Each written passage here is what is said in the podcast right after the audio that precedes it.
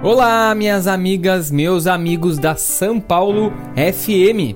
Aqui quem fala é Michael Valer, autor do livro 101 Vinhos Brasileiros e Vinhos dos Altos Montes, vinho brasileiro de qualidade.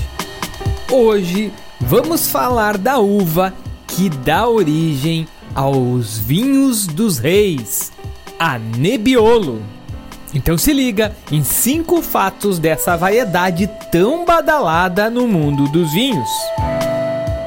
Primeiro fato: embora haja controvérsias quanto à origem da Nebbiolo, as primeiras menções a vinhos dessa uva datam do final do século XIII na região do Piemonte, na Itália.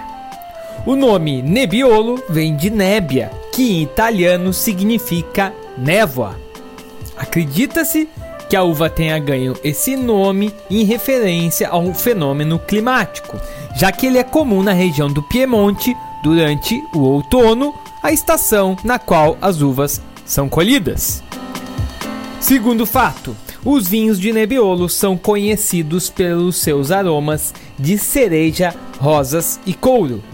Os taninos pronunciados também são uma marca, que dependendo do estilo de vinificação, podem exigir muitos anos de guarda para tornar-se agradável ao paladar. Mas ao mesmo tempo, são esses taninos que deram a fama do excelente potencial de guarda dos vinhos de Nebbiolo.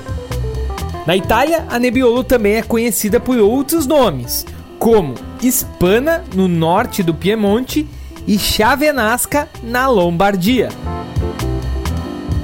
Terceiro fato. Também é a Itália que detém a produção mais importante de vinhos de Nebbiolo. Segundo o Guia Wine Foley, existem mais de 6 mil hectares dessa variedade plantadas ao redor do mundo, e a maioria encontra-se na região do Piemonte. Não por coincidência, é também no Piemonte que se originam as principais denominações de origem controlada à base da uva Nebbiolo.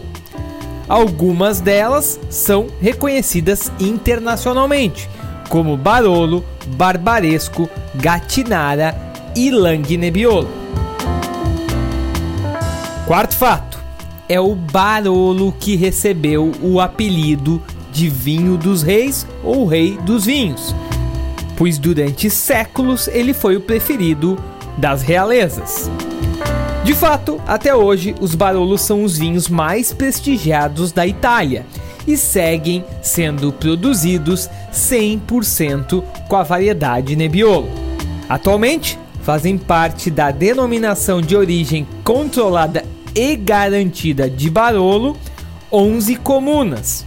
Nas regras da DOCG, o vinho deve ter no mínimo 38 meses de envelhecimento para ser lançado ao mercado. Por 18 destes meses, o vinho deve estar em recipientes de madeira. Já para os barolos do tipo reserva, esse envelhecimento mínimo aumenta para 62 meses, sendo 18 meses em madeira. E para finalizar, no ano de 2010, a DOCG de Barolo definiu 181 MGAs a MGA é um tipo de denominação complementar que tem por base os crus franceses.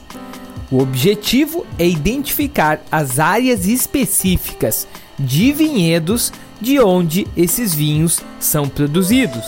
Além disso, ainda foram autorizadas a menção de 60 vinhas, tudo com o foco na valorização das especificidades dos melhores vinhedos da região. Dentre alguns dos MGAs mais relevantes estão Monprivato, Ornato, Serecchio e Canube. Ou seja, quando identificar um desses nomes no rótulo de um barolo, pode confiar na qualidade, mas também pode preparar o bolso, porque geralmente ultrapassam a cifra de mil reais por garrafa. Então por hoje é só, pessoal. Eu fico por aqui. Um grande abraço e bora beber bonzinhos!